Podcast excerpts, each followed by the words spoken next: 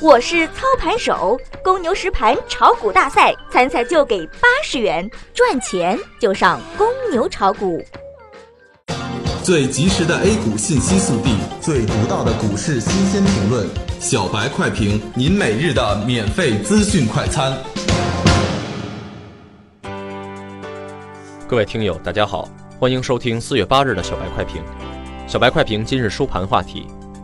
技术性回调意在洗盘。降准时间窗临近，昨晚美联储耶伦会议中发表讲话，并无明确提示四月份是否降息，但美联储今年已经对加息采取谨慎策略。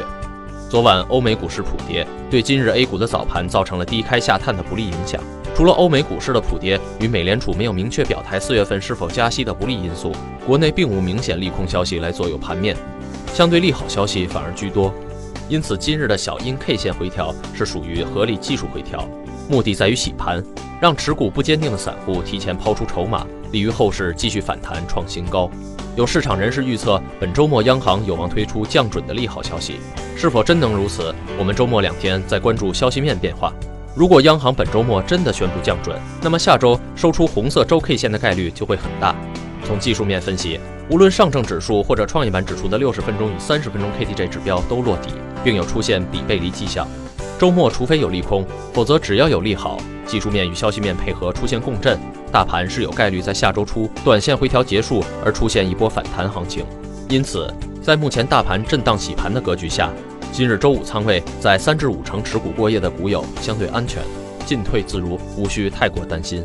四月十一日下周一操盘要点，雨墨认为下周一如果不幸大盘跌破两千九百三十三点。那么可能会去回测两千九百一十至两千八百五十点区域寻求支撑，因此下周一需要将两千九百三十三点作为支撑位，有效跌破需减仓到三成以内或清仓观望。如果在下探两千九百三十三至两千九百五十点附近出现强力反弹，则可加仓追击，而总体仓位不可高于七成。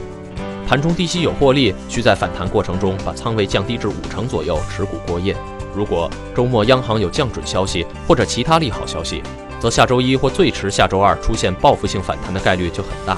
以及周五晚间欧美股市如能止跌企稳，对 A 股做多情绪也会有所帮助。综上所述，现阶段需严格控制好仓位，在两千九百三十三点不破的前提下，隔夜低仓不可高于五成，勿重仓或全仓持股，方可进退自如。本文来自公牛炒股 APP 社区，作者陈雨墨。感谢收听小白快评，本栏目由公牛财富出品，由美动听录制。下周同一时间，欢迎您继续收听。